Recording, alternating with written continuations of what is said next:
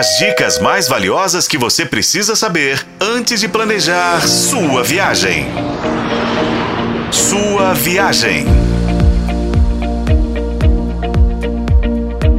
Olá, ouvinte! Hora de embarcar rumo aos melhores destinos. Está começando sua viagem, o seu canal de turismo na FM O Tempo. Passageiros do voo, por favor, dirijam-se ao portão B15.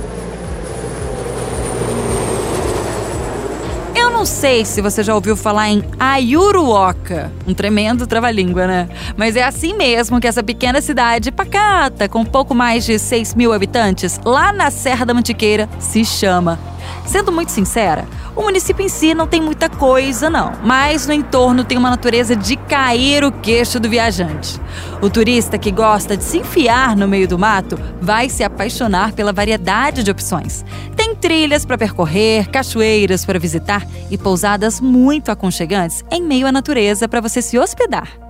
Quem gosta de aventura, o ponto mais alto é o Pico do Papagaio, com 2.100 metros de altitude, imaginou?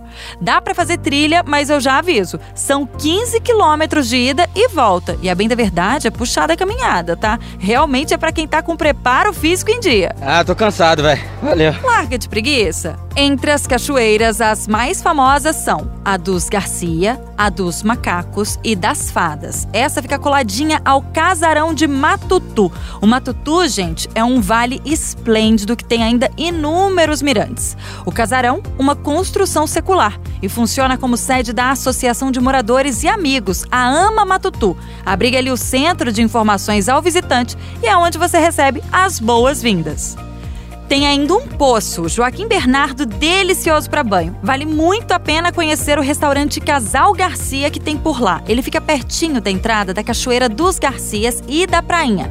Conta com uma vista incrível e onde você também para aí para abastecer as energias durante o passeio. Parada obrigatória mesmo para os viajantes, tem até hostel e camping. Boa parte das agências de ecoturismo oferecem passeios em 4x4 ou mountain bike, porque a maioria das estradas são todas de terra. É natureza que você quer, né, ouvinte? Outra dica na região é visitar a Lagoa. A cidade é a terra do queijo artesanal. Você vai experimentar queijos premiadíssimos no mundo todo, um tipo de parmesão com tradição de mais de 100 anos.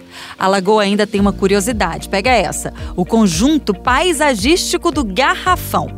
Reza a lenda que na lagoa singela que tem por lá, os escravos teriam escondido um garrafão de ouro cheio de ouro e o buscariam quando estivessem livres dos seus senhores. Isso nos tempos da mineração descontrolada.